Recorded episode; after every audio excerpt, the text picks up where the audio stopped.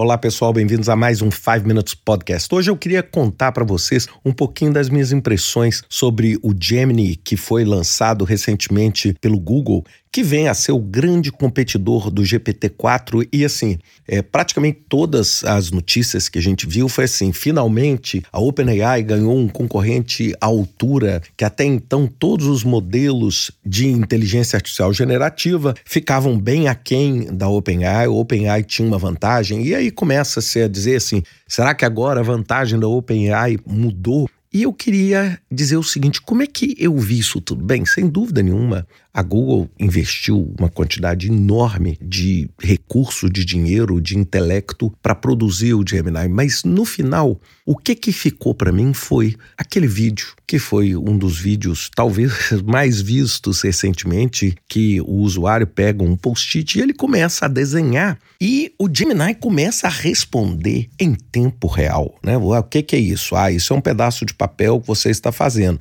Aí agora, agora você traçou uma linha reta. Olha, agora você você faz isso. Até que ele desenha um patinho e ele pega um patinho e o patinho é de borracha. Assim, quando eu vi aquele vídeo, eu juro para vocês, eu fiquei feliz de estar sentado, porque eu achei que eu ia cair. Porque eu falei assim: poxa vida, isso é uma coisa de um outro patamar. É, isso daqui, assim, coloca o chat GPT no chinelo e coloca tudo que eu vi até hoje de inteligência artificial generativa que me deixava perplexo no chinelo. Eu, eu pensei imediatamente como um gerente de projeto, falando assim: meu Deus, eu posso fazer o plano do meu projeto e à medida que eu vou escrevendo o nome dos stakeholders, ele já vai me falando assim: põe esse mais para cima que ele é mais importante troca esse, coloca esse para baixo, ou eu vou fazendo um scheduling ou um Kanban e ele vai automaticamente assim, não, quebra esse Kanban aqui, porque você não vai ter recurso, troca esse post-it por dois post-its. Eu fiquei assim, eu viajei na hora que eu olhei esse resultado.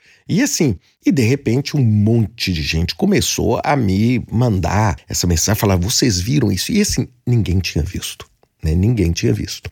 Quando de repente me aparece um artigo da Bloomberg dizendo que o Google editou aquele vídeo. E aí, assim, poxa, eu, eu quase tomei um choque, porque eu falei assim: como é que você faz uma campanha como essa que é assim, misleading, né?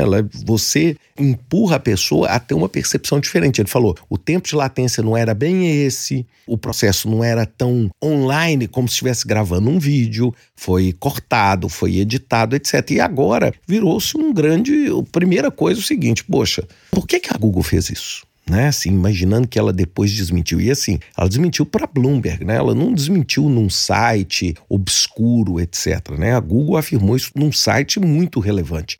E isso me faz perguntar o seguinte: até que ponto a ética e essa percepção de realidade? Eu gravei um podcast recentemente falando sobre essa percepção da realidade. Eu acho que na busca que a gente está tendo dessa competitividade na internet, as pessoas estão começando a deixar para trás o que, que é realidade, o que, que não é realidade. Ou seja, você produz um vídeo que leva todo mundo a entender que você está revolucionando absolutamente. Quando dois dias depois você diz assim, bem, não é bem assim.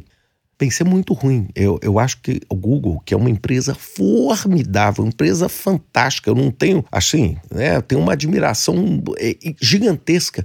Para que que você faz isso? Ou seja, quando você realmente está tão desesperado para poder mostrar alguma coisa que você acaba dando um tiro no pé. Eu não tenho a menor dúvida disso. A minha conclusão com esse caso do Gemini é que, sem dúvida nenhuma, a OpenAI vai ter competidores. Essa é uma briga de gente muito grande, com muito dinheiro, muito poder. Eu acho que o usuário vai se beneficiar cada vez mais. Eu acho que nós vamos ter oportunidade como gerente de projeto de estar tá mais ou menos assim, riscando um gráfico gigante e ele já colorindo o caminho crítico para nós, assim, à medida que você muda é, de uma forma quase que dinâmica num pedaço de papel. Eu não tenho dúvida hoje que isso é uma realidade muito mais próxima de nós do que o que nós pensávamos. Mas a gente tem que entender, a gente não pode direcionar as pessoas de uma forma errada ou de uma forma equivocada. É por isso que eu, por exemplo, nas minhas iniciativas, o TOR, estamos aqui batalhando, por exemplo, no Piemoto, etc. E por que que eu não liberei para a maioria das pessoas ainda tá porque a gente não quer criar uma falsa percepção enquanto o produto não estiver funcionando da forma com que a gente espera. Eu acho que isso aí que eu queria colocar para vocês, assistam os próximos capítulos, porque eu não tenho dúvida nenhuma que isso vai ser a grande ferramenta de gestão de projetos que nós vamos estar usando muito em breve. E não esqueçam, muito em breve, quando eu falo, é muito em breve mesmo. Nós estamos falando em semanas, nós não estamos falando em muitos meses ou muitos anos. Nós estamos falando é agora, né? Daqui a alguns dias, alguma coisa como essa vai aparecer, vai estar disponibilizada e vai fazer toda a diferença para nós. Pensem nisso, ótima semana para vocês, até semana que vem com mais um 5 Minutes Podcast.